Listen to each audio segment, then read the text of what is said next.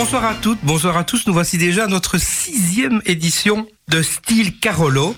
Petite piqûre de rappel, style veut dire acier, c'est bien ancré dans la région. Carolo, une émission qui a du style. Et nous nous retrouvons bien sûr avec une euh, brochette euh, d'invités euh, prestigieux. Et quand je dis prestigieux, nous avons l'immense honneur, la chance de recevoir l'artiste Charles Simkovitch, qui nous présentera donc une exposition majeure qui lui est consacrée à Liège à la Beauvry, nous expliquera un petit peu pourquoi Liège et peut-être des perspectives pour Charleroi plus tard, certainement. Et puis nous recevrons Marise Nering et Jean-François Lacroix de la compagnie des Loufs. Nous présenteront une pièce qui s'appelle Le Moche d'un auteur dramatique euh, germanophone assez réputé qu'on ne connaît peut-être pas très bien, qui s'appelle, excusez du peu, Marius von Mayenburg. Est-ce que je l'ai dit avec le bon accent? Je ne maîtrise pas bien l'allemand. Non, ça là, on a. Oui. Je suis plutôt francophone, je dois le dire. D'accord, ok. vous, vous expliquerez donc euh, une pièce euh, contemporaine qui parle de questions d'identité euh, avec donc un, un moche. Euh, on verra de qui il s'agit exactement. C'est un ingénieur. Il s'appelle L'été. Hein. Vous, Oui, vous parlerez c'est ça, donc de cette pièce. Et puis nos chroniques euh, habituelles avec euh, Christian de Slumberland BD Wall présentera donc la République du crâne chez euh, Dargaud, Malcolm McLaren, l'art du désastre chez Futuropolis. Nous recevrons aussi Anna Cruz qui nous fera un parallèle entre musique classique et musique contemporaine. Je ne vous en dis pas plus parce qu'elle vous l'expliquera elle-même. Thomas Léodet, notre grand cinéphile, nous parlera du dernier Batman. Vous l'avez vu, les amis, Batman? Non, c'est pas tellement C'est pas mon style, Charles? Batman. Est-ce que tu as vu euh, Batman? Non. Non Voilà. Et alors, deux comédies euh, que j'ai certainement envie d'aller voir. Euh, Il y a Permis de construire et un film qui doit être très tendre, Maison de retraite, avec Kev Adams, Mylène de Mongeau, euh, deux comédies. Euh, Jackie Druot, qu'on ne présente plus, nous parlera d'une pièce qui se joue au Théâtre Marignan. Je préfère qu'on reste amis de Laurent Ruquier. Oui. Pièce très tendre avec euh, donc deux acteurs, Judical et Michel Verkamen. On est habitué à de grosses distributions au théâtre Marignan. Ben là, c'est une pièce euh, de deux acteurs. Entre deux mers, un récit de vie de Kyung Quilput proposé par la Maison du Comte de Charleroi à Marignan. Et puis un showcase des humanités artistiques le 30 mars au théâtre Poche. Et on commence tout de suite avec Charles. Le grand Charles, je dis le grand Charles parce que j'ai eu l'occasion d'assister à ses cours de dessin d'observation. Bon, ça remonte quand même à quelques années. Je pense que j'avais une vingtaine d'années, donc euh, certainement euh, plus de 30 ans. Un temps que les moins de 20 ans ne peuvent pas connaître, comme on dit. Et Charles, en fait, donc présente une exposition majeure qui s'intitule Le monde et l'intime. Une grande exposition avec plus de 440 œuvres. Une exposition majeure, c'est peut-être pas la, la plus grande qui t'est consacrée, mais une des plus grandes en tout cas. Une des plus grandes, tout à fait, ça, certainement. certainement. Et ça s'intitule donc l'exposition Le monde et l'intime. Charles Simkovitch, Le monde et l'intime. Voilà. Oui, oui. Est-ce que tu peux nous en dire plus sur ce titre? Je ne tiens pas à en dire plus parce que l'important pour la peinture, c'est de la voir. Et euh, je sais que nous sommes dans le siècle, dans les années du blabla, ce dont j'ai horreur. C'est pas pour ça que je me tairai ce soir, mais il faut aller voir l'exposition.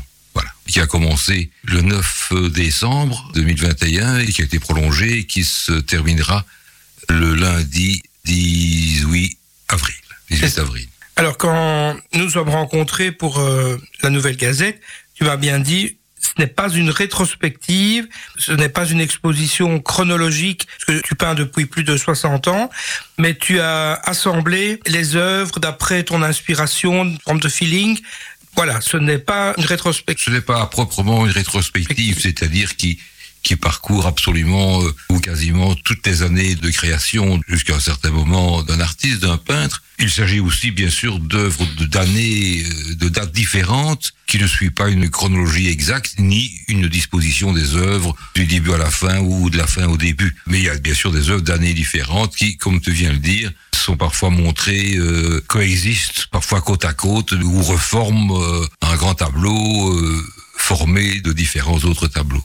D'accord, donc des œuvres de jeunesse et puis des œuvres tout à fait récentes. Il faut préciser aussi Oui, Des œuvres de jeunesse, mon cher ami, jusqu'à aujourd'hui. Tu as devant vous un jeune peintre. Et Un je, jeune je- peintre. et je le dis pas parce que Oui, j'ai oui. une crise de jeunisme ou de sais-je. Un peintre est toujours jeune. Si on parle de Renoir, qui a peint jusqu'à un âge très avancé, il est resté un jeune peintre jusqu'à son dernier tableau. tu pars à Gerpy, tu as ton atelier, depuis, depuis, de- euh, depuis pas mal d'années. depuis je- pas mal d'années, Gerpine, oui. D'accord, ok. Tu refuses un, un peu les étiquettes Je ne refuse pas les étiquettes. Je... dans les courants picturaux, je veux dire. On parle de néo-expressionnistes. Non, non, non, non, mais je, je- enfin, je, je t'ai interrompu, excuse-moi. Je discute certaines étiquettes. Quand on parle de néo-expressionnisme, comment réagis-tu euh, par rapport à ce courant? Tu n'aimes pas qu'on t'enferme dans un courant euh, pictural? Personne n'aime ça, mais je veux dire que malgré tout, le terme néo-expressionnisme, il faut savoir pourquoi on l'emploie. Il faut savoir qu'est-ce qu'il recouvre.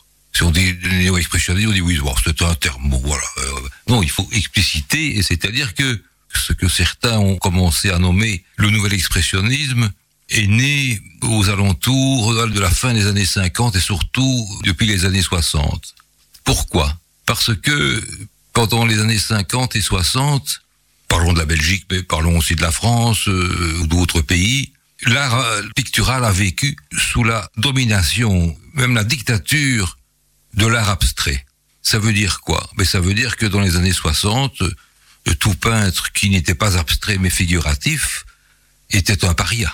Et dans les années 70 aussi. Ça veut dire quoi? Ça veut dire que les galeries, en principe, il ne faut pas mettre tout dans le même sac, tout dans le même panier, mais les galeries n'exposaient en priorité que des peintres abstraits. Les responsables euh, de la culture en Belgique à différents niveaux euh, ne juraient que par l'art abstrait. Mais c'est pas pour ça que les peintres figuratifs ont disparu. Et c'est de là qu'est venu le terme néo-expressionniste. Ce sont ceux qui ont lutté contre cela. Bon, j'en connais des tas qui, quand il faut être abstrait, sont abstraits. Euh, Quand il faut être ceci, ils sont ceci. Des retournes de veste, il y en a pas que dans le monde différent de l'art. Voilà. Alors, on va parler des portraits, de très très nombreux portraits de personnalités issues des beaux-arts, des sciences, de la politique, voit même Ilio Di Rupo dans l'exposition. Et ces portraits constituent comme des mosaïques. Je vais dire, tu les as disposés d'une certaine façon, tu en as disposé plusieurs, il y a un peu différents formats, mais c'était important pour toi de faire ressortir les portraits. Et tu dis que devant euh, certaines personnes, je pense sans doute à Marie Curie, à Anne Frank, bien entendu, qui t'est chère puisque elle est d'origine juive tout comme toi, tu es à plat ventre devant ces personnalités. Je voudrais d'abord un peu décortiquer le terme personnalité. Je n'ai pas peint toutes ces figures, donc des peintres, des sculpteurs, des écrivains, des philosophes, des compositeurs, pas parce que c'était des personnalités. Parce que au moment où toutes ces figures, ces personnes, ces personnages réalisaient leur œuvre, Ils n'étaient pas toujours connus. Voilà, Ils le sont devenus par après. oui, mais euh, je pourrais, euh, pas pour vous faire passer, te faire un examen, mais je pourrais te citer euh, plein de noms et tu vas dire, monsieur Kizu, là.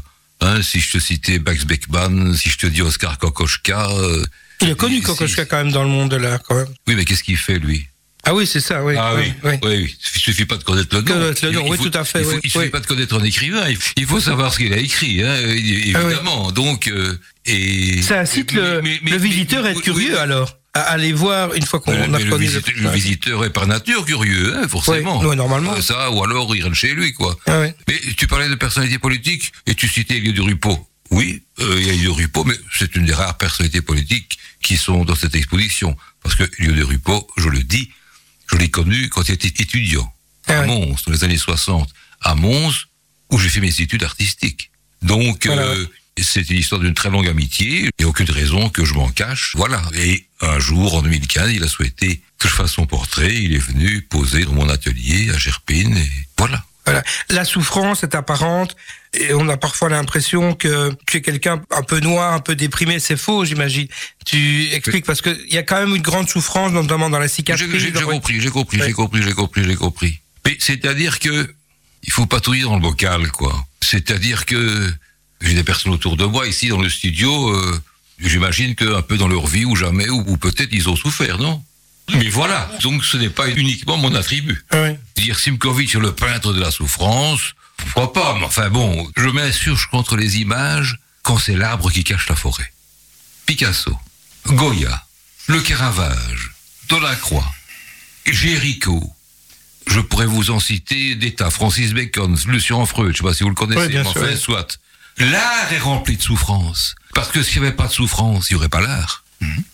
Vous comprenez Et l'actualité montre bien encore avec ce qui se passe en, Ukraine. on ne va pas tristement ou rageusement euh, intervenir sur ce sujet-là. Bien entendu, tout ça peut peut-être détonner, interpeller, saisir, mais effectivement, vous savez, bon, des peintres, il y en a toutes les sortes. Il y en a des grands, il y en a des petits, il y en a des moyens, il y en a des immenses. Mais la plupart euh, préfèrent... Euh, vous savez, je vais vous dire ça avec plaisir d'ailleurs pas pour faire trop long. Il y a quelques années, j'ai découvert ça dans ce journal qui s'appelle Le Courrier International, qui regroupe des articles de différents pays du monde. Et quelques années, il y avait pour qui relatait ceci. Un groupe de chercheurs, je ne sais pas combien ils étaient, ont mené une enquête sur plusieurs années. Et ils ont interrogé un nombre incalculable de personnes, de gens de la rue, tout le monde, en leur posant une seule et même question. Madame, monsieur, quel est pour vous le tableau idéal? Quel est le tableau que vous aimeriez voir euh, chez vous. Alors ils ont recueilli tout ça avec minutie, et au bout de cette longue enquête, sur ordinateur, ils ont recréé, si on peut dire, ce tableau idéal en tenant compte de la majorité des avis reçus. Et le journal publiait l'image de ce tableau. Vous voulez que je vous dise ce qu'il montrait? D'abord, c'est un tableau de format horizontal. Il faut dire que le format horizontal, il ne faut pas prendre ce que je dis tout à fait à la lettre. Mais le format horizontal inspire plutôt le calme. On peut faire un tableau euh, mouvementé, même dans un format horizontal. Hein bon, enfin, d'abord, ce format est horizontal. Qu'est-ce qu'il y a dans ce format? Il y a une très grande dominante de bleu. Et ce bleu est montré par un grand ciel bleu qui doit prendre certainement euh, plus de la moitié du tableau. Il y a la mer, encore du bleu. Ciel, la mer, tout ça occupe certainement les deux tiers de la surface. Un peu de verdure. Un peu de verdure en bas. Quelques personnages, mais minuscules, hein, minuscules, dont un est allongé sur une espèce de transatlantique ou voilà. Ça, c'est le tableau idéal que les gens veulent voir chez eux. Alors, c'est une enquête sérieuse. Ce qui veut dire que quand un tableau ne répond pas à ça, on se dit mais qu'est-ce qui se passe? Il est anxieux, il a mal? Vous voyez ce que je veux dire Voilà. Voilà.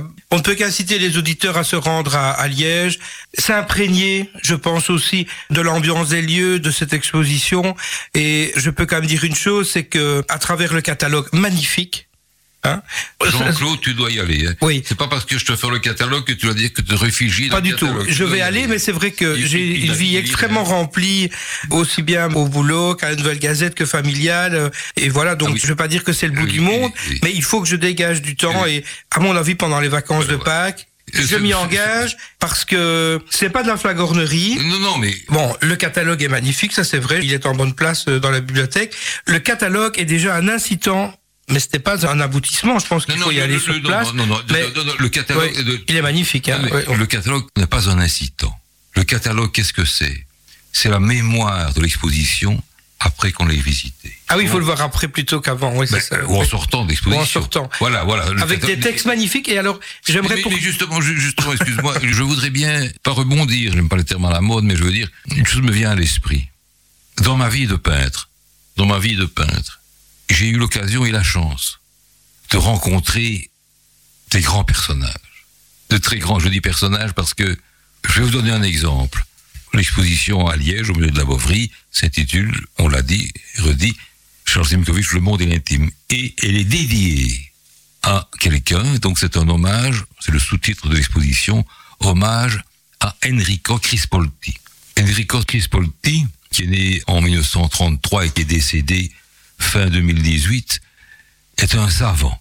C'est un des plus grands historiens de l'art, critique d'art du XXe siècle. Il a enseigné dans les plus prestigieuses universités d'Italie, à Salerne, à Milan, à Rome et à Sienne, où il a créé à l'université de Sienne, section art, l'école de spécialisation de l'art moderne et contemporain de l'université de Sienne je connaissais ses écrits depuis mes 15 ans, puisque je me suis intéressé très tôt à l'art italien, l'art moderne et l'art ancien.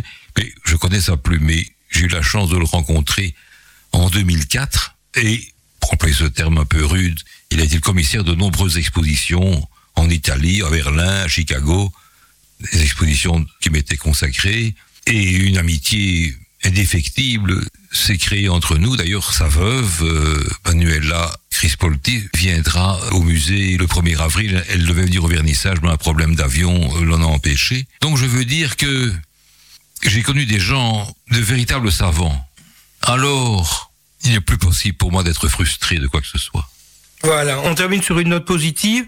Nous poursuivons l'émission. Avec plaisir. Nous remercions Charles d'être venu et nous marquons notre première pause musicale. Euh, merci Charles. Et puis on se retrouve avec euh, Marise et Jean-François et on parlera théâtre et on parlera du moche. Oui. De Marius von Mayenburg. Buzz Radio.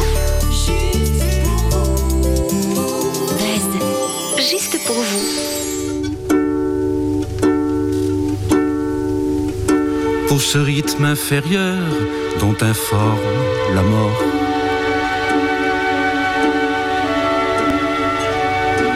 Pour ce chagrin du temps en 625 lignes.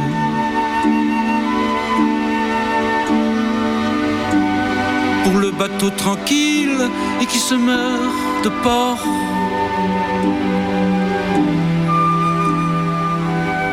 Pour ce mouchoir à qui tes larmes font des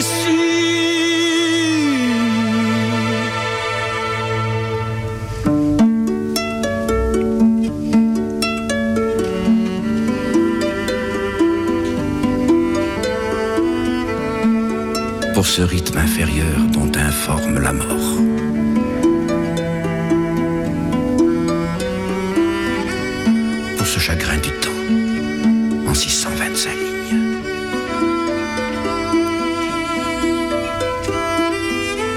Bateau tranquille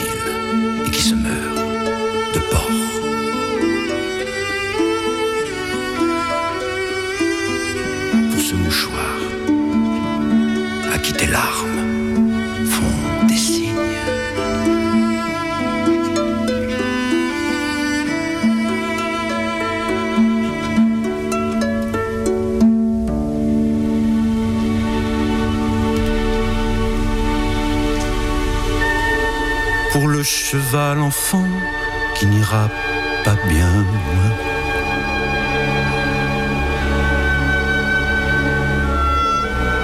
Pour le mouton gracieux, le couteau dans le rouge.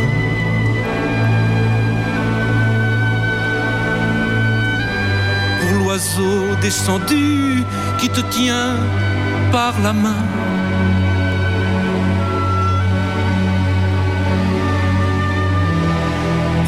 Pour l'homme désarmé devant l'arme qui bouge.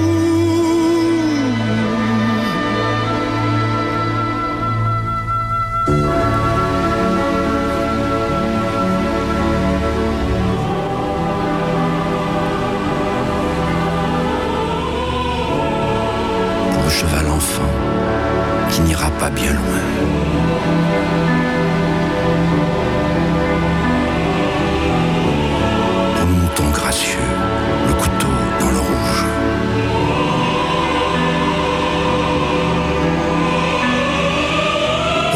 Descendu qui te tient par la main.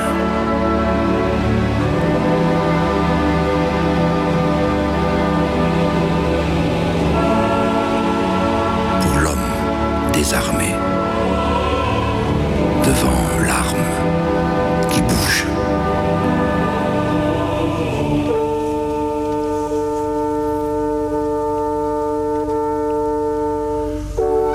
pour tes jeunes années à mourir chaque jour.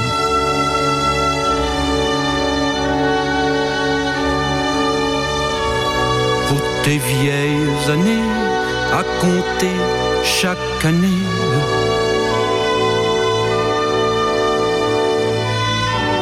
Pour les feux de la nuit qui enflamment l'amour.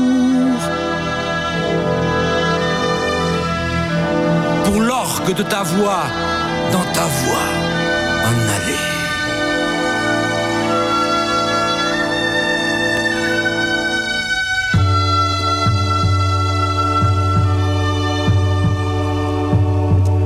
Pour la perforation qui fait l'ordinateur.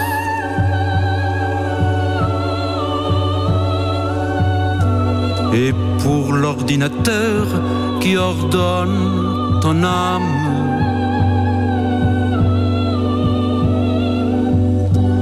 Pour le percussionniste attentif à ton cœur.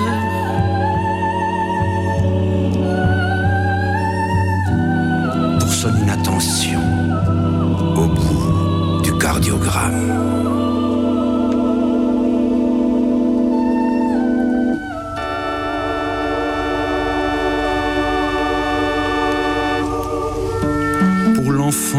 Tu portes au fond d'un autobus.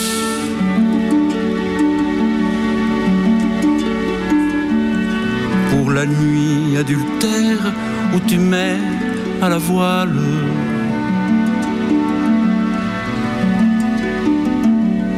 Pour cet amant passeur qui ne passera plus.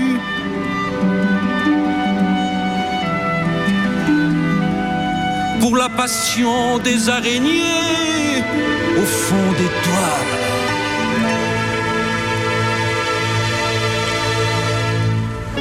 Pour l'aigle que tu cours sur le dos de ton jeans. Pour le loup qui se croit sur les yeux de quelqu'un. Pour le présent passé à l'imparfait du spleen.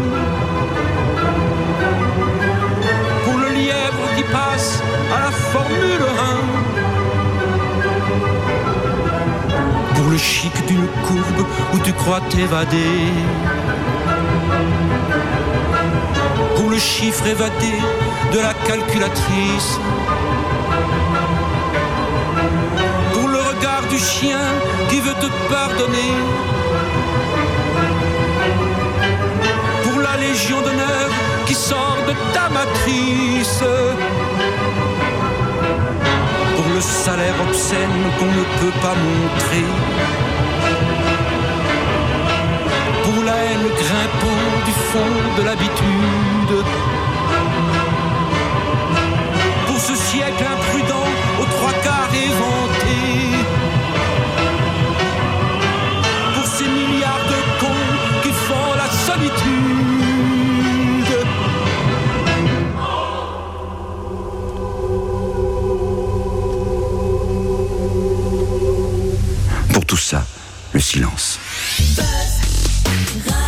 Deuxième partie de l'émission, Jean-Claude Herra au micro et Thomas Léodet nous a rejoint pour la chronique cinéma et bien sûr aussi Christian Bernard de Slumberland BD World qui viendront nous partager leur coup de cœur. Anna est toujours avec nous. Bonjour. Bonjour Jean-Claude. Voilà, après euh, Charles Simkovitch, eh bien, nous accueillons Jean-François Lacroix, metteur en scène, et nous recevons également Marise Nering, comédienne dans le spectacle, donc le Moche, à voir euh, 8, 9, 10, 15, 16 et 17 avril au Centre culturel de Mont-sur-Marchienne. C'est une pièce pas facile, Le Moche, donc de Marius van Mayenburg, un auteur que nous ne connaissons pas bien. Alors, comment avez-vous découvert cette pièce? Je ne sais pas qui posait la question, d'abord. Jean-François Marie Mais après le, le bal des voleurs, donc que nous Oui. avons euh, produit en octobre dernier, effectivement, on se posait la question de savoir comment on allait embrayer ou enchaîner, parce que quand même une pièce assez redoutable, le bal des voleurs. Et ici, je suis tombé sur euh, le moche après de nombreuses lectures de pièces de théâtre, sachant que ça doit répondre quand même finalement à la troupe avec laquelle on joue, avec laquelle on travaille. Donc il faut quand même qu'il y ait une cohésion qui existe effectivement. Il se fait qu'on est un peu moins nombreux dans ce cas-ci, et c'était l'occasion quelque part de mettre sur pied une euh, pièce qui est peut-être un peu plus je vais dire complexe, difficile à interpréter, difficile à percevoir aussi. Ce n'est pas un sujet hermétique en soi, c'est au contraire quelque chose d'extrêmement banal parce que quelque part la toile de fond c'est la chirurgie esthétique, mais lorsqu'elle est utilisée de manière abusive pour effectivement euh, réparer des petites ou de grands désastres ressentis comme désastres en tout cas par certaines personnes et qui voudraient quelque part effectivement transformer leur personnage, leur façade en quelque chose d'autre. Combien de fois n'entendons entendons-nous pas quelqu'un dire effectivement, moi je n'aime pas le petit grain de beauté que j'ai sur le nez, c'est mon cas. Et donc, euh, lorsque je donnais cours de publicité à, à l'IEX, j'ai souvent effectivement dit à mes étudiants que c'était peut-être justement ce petit point sur le nez qui faisait tout mon personnage et que donc, euh, si on voulait le promotionner, c'était peut-être par ce biais-là que ça valait la peine. Et donc, euh, en s'attaquant à cette pièce qui est le moche, je savais que je m'attaquais à un sujet qui, en fin de compte, est extrêmement profond. Et ça reste une comédie. C'est vraiment décrit comme une comédie. C'est une comédie, mais c'est un sujet très philosophique en réalité. Alors, c'est pas évidemment un bouquin de philosophie. Ça s'exprime de manière relativement ludique et même assez bien ludique et humoristique. Mais il y a des côtés grinçants qui sont dans cette pièce-là parce que ça va au fond des choses en fin de compte. Est-ce que vraiment ce sentiment de ne pas correspondre à quelque chose, à une espèce d'image de marque, Le canon euh, esthétique. de canon esthétique,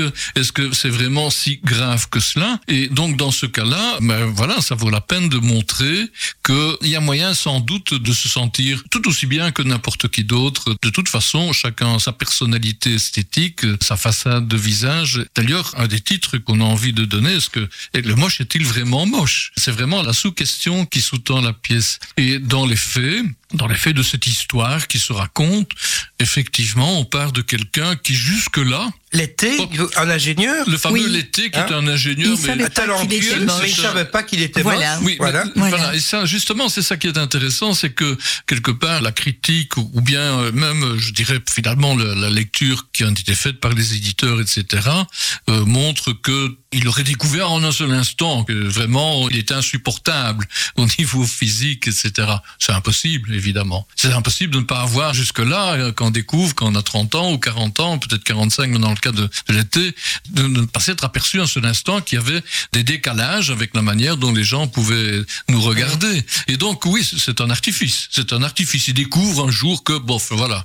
Comme par hasard, c'est son patron, son chef d'atelier. de- Chef Fleur, c'est ça? Chef Oui, Fleur, oui, Fleur. qui tout d'un coup lui dit, ben non, vous ne pouvez pas aller présenter l'appareil que vous avez inventé, vous n'irez pas le présenter, on a choisi quelqu'un d'autre. que- Ouais. Et mais pourquoi est-ce que je peux pas y aller? Mais parce que, mais parce que, mais parce que, il y va évidemment très très précautionneusement. Et, et puis demandez à votre femme. Et si votre femme euh, ne vous dit rien, alors ben demandez à votre mère. Quelque part, elle vous a conçu comme ça. Et, Ouais. et y a-t-il moyen encore de, de changer les choses? Alors parlons de sa dernière réalisation. On parle d'un connecteur 2CK. Alors ça paraît un peu cabalistique comme ça. Qu'est-ce que c'est exactement? Et de quoi est-il question dans le congrès? Puisqu'on le voit dans un congrès. Qu'est-ce que c'est? C'est une Ah, machine une- un peu révolutionnaire Non, c'est tout simplement un raccord de type électronique ou électromécanique. On ne sait pas exactement Euh, ce que c'est. en c'est- fait. c'est c'est ça quoi. voilà, c'est la fiche qu'on a là. Voilà, c'est des fiches permettant des connexions. Bah, c'est pas anodin. Hein, la connexion, Ouais. c'est la connexion aussi entre les individus Oui, finalement. oui. Mais ça se passerait plus ou moins à quelle période? Parce que Aujourd'hui. c'est assez flou. Mais il n'y a pas vraiment de date bien Non. Précise. Cette découverte est actuelle ou pas du tout cette Je ne sais pas oui. si cette pièce existe. La pièce est un peu la fantastique, théâtre, alors, elle existe en tout cas. Mais la pièce elle-même qui est inventée, euh, d'ailleurs, il y a des variantes et à un moment donné, un 2CK, puis un 2CL, etc., etc., parce qu'il faut s'adapter. Et là, quelque part, on a un autre sujet de la pièce qui est pas seulement effectivement la perception qu'on peut avoir des individus, selon leur physique, etc., c'est quelque part une pièce en même temps qui traite de l'emploi, parce qu'il se fait dégommer euh, quelque part. Un pied social, en fait, on pourrait dire. Voilà, exactement. Donc il est mis de côté par rapport à un autre plus jeune qui est moins compétent, bien sûr, peut-être même fait un- comme on oui.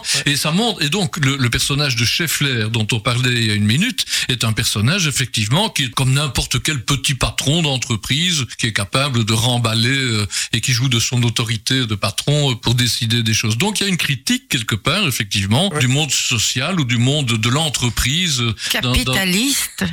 Oui. mais je n'osais pas dire le terme, mais évidemment Et que oui, bien entendu. Il est y a- question de a- clown aussi. euh, oui, oui, tout à fait. C'est plus inquiétant, ça. Oui. Et tu parles de comédie. Tous les thèmes que tu développes ici sont plutôt euh, des sujets de société. J'ai du mal personnellement à percevoir que ça puisse être une comédie. Et Si, c'est ouais très grinçant. Oui, Ah oui, oui, oui. comédie grinçante. Oui, Ouais, quand, ça, quand ouais. sa femme lui dit, euh, ben, je pensais que tu le savais, que tu étais incroyablement moche. Oui, mais on ne rit pas à gorge déployée dans le spectacle. ben, écoute, Bah, Moi, ça m'a fait rire. Moi, en le jouant, Oui. j'ai envie de rire. Ben oui, parce que elle lui tape ça comme ça, elle, ça la fait rigoler. mais c'est plutôt triste, fout. non euh, Bah non. Non. Oh non, pas du Enfin, tout. ça dépend où on, on situe le rire. Je vois Thomas qui se gausse, mais euh, Oui. et Oui. Et- pour moi, c'est grinçant. Moi, j'aime bien cet humour grinçant. Ça dépend comment c'est dit et comment ça tombe. Il faut le Voilà, contexte. Et comment c'est joué aussi. Exactement. Comment c'est joué Je ne le joue pas. oh, c'est- Quel personnage incarnes-tu, Marise? Alors en fait, euh, c'est une pièce où il y a des doubles et des triples personnages. Ah bon? Donc j'ai le rôle de Fanny, mais j'ai trois personnages parce que je joue le rôle de Fanny, la femme du moche, la femme de l'été. Je joue une vieille chef d'entreprise qui participe à la conférence euh, qui est présentée avec le 2 ces là, euh, qui est une vieille nymphomane. Donc ça c'est très gai à jouer aussi. Très nymphomane. Oui, très nymphomane. Et le troisième personnage, c'est une infirmière de la chirurgie esthétique. Donc voilà. Ah Donc oui. j'ai trois personnages dans le même rôle parce que je porte toujours le nom de Fanny. Donc c'est très gai. Dans à des jouer tableaux différents, tu- comment ça se présente ah en non, fait non, en fait c'est la lumière qui va faire beaucoup de changements et le changement de la manière de jouer. Évidemment, je joue pas de la même manière la femme que la vieille nymphomane. Donc je passe à un certain moment d'un divan à l'autre et je suis la femme avec une voix, avec une prestance, avec une manière de dire les choses. Et puis je suis la vieille nymphomane, comme ça, voilà, de l'autre côté, en passant dans une autre lumière. C'est un Mais truc de du- force du- pour une comédienne, ça. De... Bah, enfin, moi, ça me paraît pas compliqué Ah oui. parce Oui, que enfin, j'aime bon, beaucoup oui. ça, donc euh, voilà, des, mais c'est tu as très des planches depuis de... combien d'années hein Non, 7 ans seulement. Je Sept joue ans, depuis oui. 7 ans. Mais finalement, on est assez Oui, proche oui, des, oui. des jeux de rôle hein, dans, ce genre Et il n'y a, pas que moi qui ai plusieurs Il y a- rôles. Il n'y a pas de signification précise des lieux dans lesquels on se trouve. Oui, le décor est un tout petit peu à se représenter qu'on peut être dans cet atelier ou bien dans le bureau du chef de l'été ou, ou au contraire dans un hôtel euh, là où il y aurait présentation, etc. Mais tout ça est extrêmement petit. C'est- Il y a, il y a très peu de très choses qui permettent d'identifier les choses. Donc, au niveau costume, les personnages ne changent pas un seul instant. Non. Et comme Maris le disait, les personnages sont même réduits à leur plus simple expression. Dans la pièce totalement originale, nous on fait une toute Qui est petite en variante. allemand aussi, il y a une traduction. euh, Oui, nous, on la joue en français aussi- quand même, Non, on oui, vous pas la- exagérer, d'accord, mais hein. dans la- une traduction, c'est Je parce veux dire, avant, Oui, vous avant, avant la petite adaptation que j'en fais au niveau du nombre de personnages, ils sont quatre. Et dans ces quatre personnages, il y a l'été qui lui ne change pas, sauf que en principe il passe par la chirurgie réparatrice, mais que ça change pas du tout, ça le change en aucune façon. Mais les trois autres personnages, eux, se dédoublent. Et donc c'est pour bien montrer effectivement que finalement, quel que soit l'aspect d'un personnage ou quel que soit le personnage, les individus, en fin de compte, je ne veux pas dire qu'ils sont interchangeables, c'est pas tout à fait ça, mais ils ont en réalité des personnalités qui peuvent se correspondre d'une façon ou d'une autre. Et ça, c'est un des ressorts de cette pièce, c'est justement le fait que selon le moment de la pièce, et je dirais même moi personnellement ce que j'en ai fait, l'endroit de la scène où ça se joue, Oui. on se trouve dans tel contexte plutôt que dans tel autre. Et comme disait Marise, on passe d'un contexte en un autre en une seconde. Oui. Et ça, c'est un des trucs extraordinaires de cette pièce parce que, voilà, je, je prends le bouquin en main. Il y a rien, rien, rien qui indique dans la pièce écrite que on passe d'un endroit à un autre. Même pas dans la didascalie ou. euh, non, il y en a pas. C'est du dans la c'est- lui et qui a décortiqué le et comme texte chacun et- de ces personnages, il y en a quatre encore une fois, ils sont identiques. Donc il y a Fanny, mais Fanny est triple, par exemple. Il y a Cartmans. Carman est double. Il y a un, autre comédien Voilà. qui Et fait donc, deux donc, rôles. lorsqu'on lit la pièce pour la première fois, comme je l'ai fait, je dis mais qu'est-ce qu'on raconte là? Parce que tout d'un coup, on se rend compte que le contexte a changé, qu'on n'est plus tout à fait dans la même euh, perspective. C'est la mise en scène qui fait tout en fait. Mais, ouais. mais, mais- Et donc, c'est là que ça devient intéressant effectivement en termes de bah, qu'est-ce que je fais après le bal des voleurs? Ah ben je tente de faire quelque chose qui va encore un petit peu plus loin dans le fond dans la perception que tout cela n'est que abstraction ce qui se passe sur une scène c'est de l'abstraction. On imagine des choses à partir de ce qu'on voit bien entendu. Alors forcément quand on est dans du théâtre traditionnel ou quand on lit euh, de manière traditionnelle quand on voit des peintures de manière on a l'impression effectivement que tout ça c'est des représentations. On parlait de figuratif ou d'abstrait tout à l'heure. Et effectivement tout ça c'est de l'abstraction. Et c'est notre cerveau notre tête qui interprète ce qu'on voit. Et donc notre mission ici quelque part simplement modestement le mot mission c'est de faire percevoir justement Oui. les réalités bon, qui sont là dans le mental euh, avant même qu'elles ne se donnent et je suis certain qu'une fois qu'on aura imprimé le trajet sans doute qu'il y aura des questionnements qui vont se faire. Bien sûr on explique toujours un tout petit peu mais il y aura des questionnements qui vont se faire. Et puis au fil du temps très rapidement la dialectique vont se mettre en place et les gens vont comprendre. Effectivement ces modifications des choses qui se passent. On fait tout pour ça en tout cas. Ouais. et alors ce que je veux encore dire clairement c'est bel et bien une comédie parce Oui, que oui. il y a une action à l'intérieur et une action qui est vraiment ludique Oui, parce que en fait, euh, le moche, il a été tellement bien opéré par euh, le, chirurgien. Ben, oui, il ne change pas. Hein. Nous, euh, il ne change pas. Le comédien ne change pas.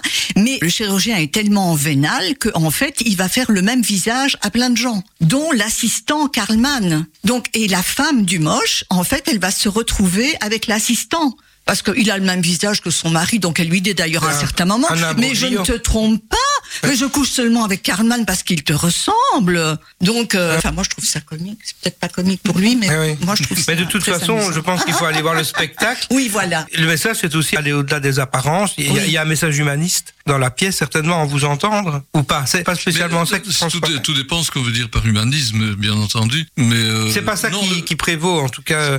Mais C'est pas ce il y a message-là. messages. Il y a, plusieurs a en tout cas un aspect philosophique à la question, c'est celui de l'identité. Identité. Qui suis-je moi? Toi, Jean-Claude, tu es toi aussi. En fait, tu es moi, hein, bien sûr. Et tu es moi, tu es moi. On est tous des moi ici. C'est un peu freudien, alors, comme Ah oui, totalement, bien sûr. Ça, Parce qu'il y a, d'après mes souvenirs, le moi, le surmoi, le ça. Oui, ça, c'est tu te souviens, ça, Thomas ouais. C'est encore un petit peu autre chose. Et puis Oui, il ça. était, à la fin, perd un Mais- peu son identité. Il va jusqu'à avoir envie de se suicider parce qu'il ne sait plus qui il est. Voilà, en je fait. vois Anna Euh, qui lit Donc, le- la, pièce, tu iras voir. Oui, oui. Ah, elle, est- elle est- elle est- Elle est plongée déjà elle dans le récit. merveilleuse, Elle est vraiment. Et elle perd merveilleuse. d'impatience d'aller voir le spectacle oui, Christian Ah, franchement, euh, on s'amuse bien en tout Et cas. Donc, je dis dans ce cas-ci, nous avions vraiment l'occasion ici clairement de faire une pièce encore un petit peu plus philosophique au sens euh, Ouais. peut-être humaniste comme tu dis mais j'ai un peu peur de ce mot d'humanisme effectivement pour moi c'est clairement effectivement l'identification de phénomènes qui se passent chez tous les individus tu parles de psychologie et de freudien évidemment oui on a tous ces ressorts là en nous de vouloir quelque part modifier euh, la manière dont on est perçu par les autres avec parfois de nombreuses fois où on croit qu'on est agressé on ne l'est pas nécessairement de la même façon Donc une fois qu'on a revu cette pièce, on verra le monde un peu différemment alors. Oui, c'est marrant ça parce qu'il y a une Mais réplique dans en- la pièce. On reviendra en parler. Est-ce que maintenant avec tu toi, vois le monde différemment Ah, Elle le dit, vois, je ouais. te jure. Et pourtant, je ne la connaissais pas, c'est Eh vrai. bien, oui. elle le dit à l'été, comme quand il est opéré, elle lui dit est-ce que maintenant tu vois le monde Ah, bah, d'une manière différente? Il a trouvé, et, à mon avis, il l'a lu avant, c'est avant. Je ne l'ai pas lu, non, pas du tout. l'a. Eh bien, Je vais donner la distribution. La distribution, hein, quand oui. même, hein, pour euh, mettre un peu les autres aussi. euh. Alors, euh, nous jouons en par ordre alphabétique avec Maximilien Binon, Odette Ferron, Stéphane Lessine, Danino Taqueta et Diverset, moi-même, la mise en scène Jean-François Lacroix. Et donc, je rappelle les dates ou bien... oui, bien sûr, il y a de la place encore. Mais Oui, la aucun salle est très problème. grande. La salle Combien- est très grande. Centre maintenant- culturel de Mont-sur-Marchienne, 370 places. Et on peut la remplir complètement. Oui, tout à fait. On n'a plus de restrictions. Masque, Maintenant, s'il y a quelqu'un qui veut mettre un masque Ah oui, parce bien qu'il préfère, nous, on ne fait pas de problème avec ça. Mais il n'y a plus de règles. On peut accueillir autant de personnes qu'on veut et sans masque et sans CST, sans rien du Quelle tout, sans tralala. euh, Le bonheur. Le bonheur. Le bonheur. Donc nous jouons 8, 9, 10, 15, 16, 17, les vendredis et les samedis toujours à 20h, les dimanches à 16h. Pour les réservations, 0 473 77 02 13, je réponds 24 heures sur 24. Oh, C'est incroyable. Voilà. Eh bien, Marise, est-ce que tu as un choix de musique que tu voudrais passer en rapport avec le moche? Hmm, non, je vois pas très bien. Ou alors, tiens, je sais pas pourquoi ça me vient en tête, parce qu'il y a des histoires de couple et tout. Peut-être la chanson de Reggiani. Il suffirait de presque rien, peut-être 20 années de moins. Je suppose que Et euh, voilà, ça vient de me venir comme ça si tu n'as pas. peut tout programmer. Aujourd'hui, j'avais envie de demander comme ça aux, Oui, aux ben invités voilà, je sais pas pourquoi ça me vient, coup de mais cœur euh, pour la voilà et Pour la sixième, donc, très bien. pour la sixième, la- soyons fous. Voilà, d'accord. voilà. Bernard opine du, du bonnet, donc oui, oui, apparemment. c'est bon. Merci. Valide. Eh bien, nous écouterons cette chanson du grand Serge Reggiani qui nous a quittés bien trop tôt. Il y a combien d'années maintenant Oh, je saurais pas dire, mais moi j'adorais, j'adorais vraiment. Il a fait Ouais, des trucs. On n'en euh, parle plus assez, je trouve. Oui, c'est vrai. Oublié aussi. Un peu hein. oublié, ouais. Chanson Eh oui. est éternelle, peut-être. Bah oui, parce que moi j'y pense, donc c'est éternel. Voilà. Voilà. Eh bien, Merci. Merci nouvelle pause musicale et puis de place à nos chroniqueurs, Anna, Christian, Thomas, on les met dans l'ordre qu'on veut, bien sûr, nos chroniqueurs habituels. Merci et on se retrouve après la pause musicale et après la chanson de Serge Reggiani. Merci beaucoup. Et allez voir le moche. Ah oui, ça vaut la peine.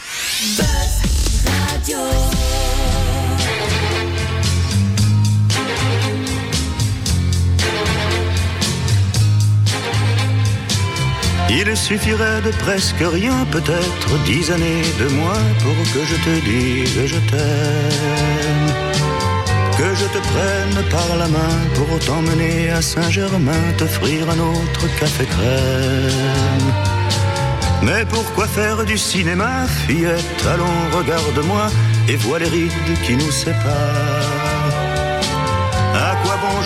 Comédie du vieil amant qui rajeunit Toi-même ferais semblant d'y croire Vraiment de quoi aurions-nous l'air? Déjà les commentaires.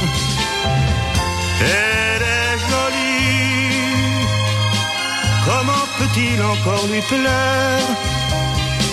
Elle au printemps, lui en hiver?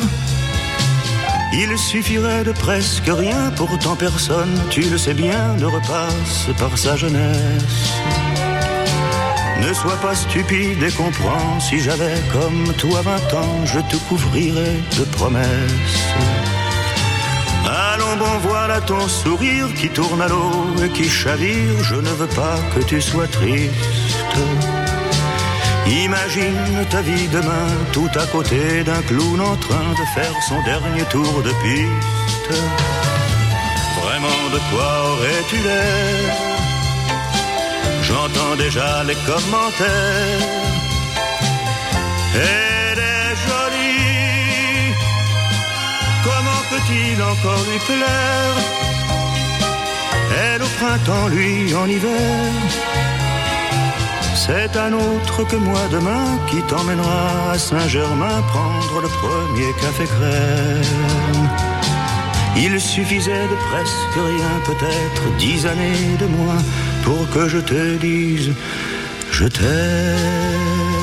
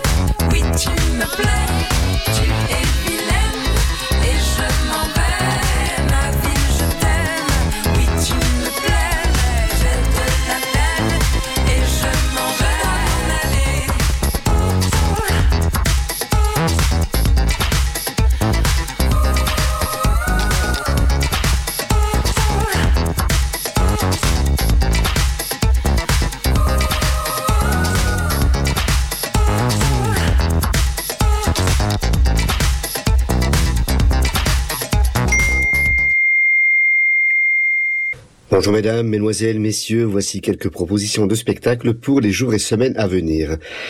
Tout d'abord, nous commençons avec le théâtre Marignan qui nous propose jusqu'au 3 avril Je préfère qu'on reste amis de Laurent Ruquier.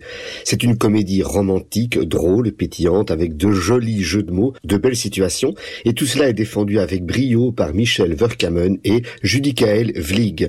Les réservations, c'est au 0495 10 20 14. Ensuite, le 23 mars, dans le cadre de Femmes de Mars, la Maison du Comte de Charleroi accueille un spectacle de Kyung Wilput qui s'intitule Entre deux mères. C'est un spectacle qui aborde l'amour maternel et la filiation à travers son regard de femme adoptée, sans faire fi des maladresses, des blessures et de la violence de la situation. La colère est-elle la seule issue? La compassion est-elle une option face à ces femmes qui ont fait ce qu'elles ont pu? Un spectacle à découvrir qui sera suivi d'un bord de scène avec Young Whitput pour échanger sur les thèmes développés par l'artiste. Ce sera donc le mercredi 23 mars à partir de 20h au théâtre Marignan de Charleroi. Le 30 mars, c'est un mercredi à 19h30, le théâtre Poche accueille Showcase, un spectacle proposé par les étudiants d'humanité artistique du Conservatoire de Charleroi, de l'Athénée Royal Vauban et de l'Institut Saint-André. Il y a beaucoup d'humour, il y a de la tendresse, parfois un peu de maladresse, mais ce n'est pas grave, c'est vraiment une bouffée de fraîcheur que je vous invite à découvrir ce 30 mars à l'occasion du troisième showcase de la saison. Ça se passera donc au Théâtre Poche à 19h30. Et surtout, n'oubliez pas, continuez à aller au spectacle. À bientôt.